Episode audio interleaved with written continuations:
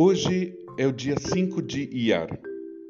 Há 73 anos, exatamente, judeus israelenses se uniram para fundar o Estado de Israel.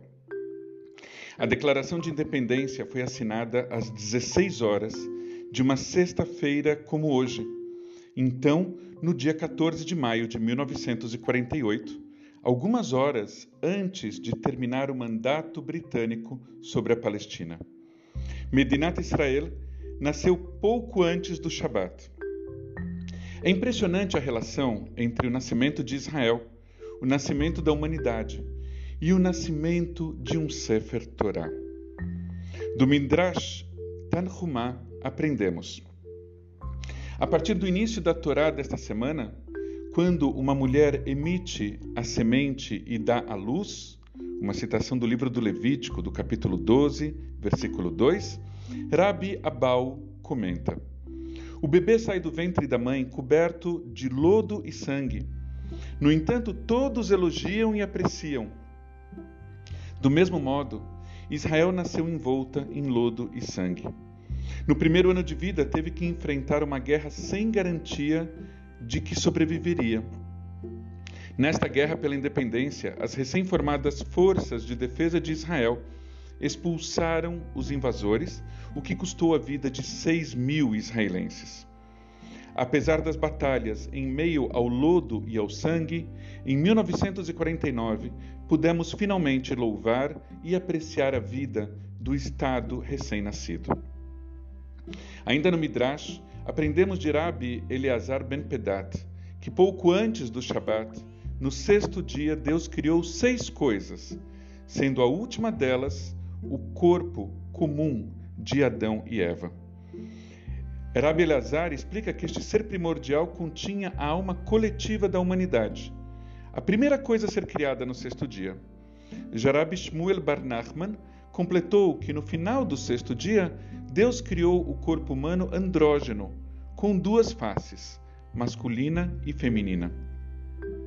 Depois que a alma é instruída por Deus sobre o que pode comer e o que não pode comer, a mulher então emite o feto e o bebê nasce. Conta a Torá que ao dar à luz e ter contato com sangue e lodo, a mulher se torna impura assim como no nascimento do Estado de Israel. Que impureza é essa? Talvez a mesma que o escriba ou a escriba tem ao sujar as mãos para escrever as letras da Torá. De acordo com a definição rabínica, as doações para a escrita ou a reparação de um Sefer Torá e as mãos que se sujam de tinta para escrever a Torá ficam impuras. Como as mãos ficam impuras? só se for usada a tinta certa sobre o pergaminho e a escrita for em letras assírias, na língua original do texto sagrado.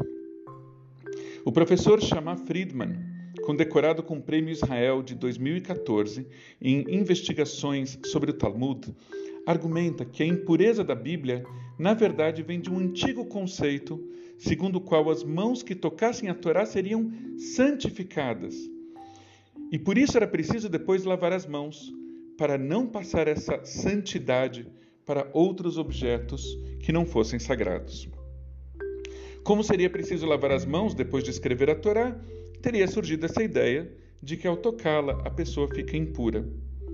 Mas Rabi Yehuda ben Batira costumava dizer: as palavras da Torá não são suscetíveis de impureza. Portanto, Sujar as mãos para escrever a Torá não impurifica. Ao contrário, gera um livro sagrado. Do mesmo modo, os soldados que lutaram em meio ao lodo e ao sangue pela independência de Israel também criaram algo sagrado, o Estado de Israel soberano. Mas não basta ter sido criado, precisamos mantê-lo judaico, mas também democrático, incluindo todos os que nele vivem.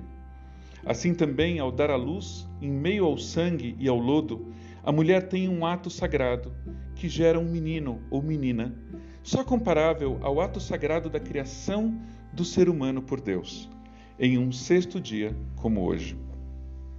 O Midrash comenta: Não existe artista como nosso Deus. Existe sim a mulher.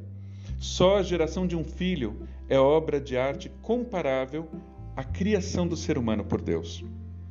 Ao sujarmos as mãos no lodo das montanhas de Eudá, no sangue do nascimento de um bebê, na tinta que escreve um Sefer Torah e na poeira do dinheiro doado para adquirir e recuperar os rolos da Torá, geramos o sagrado.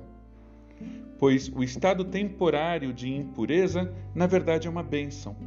É neste estado que geramos o que é sagrado.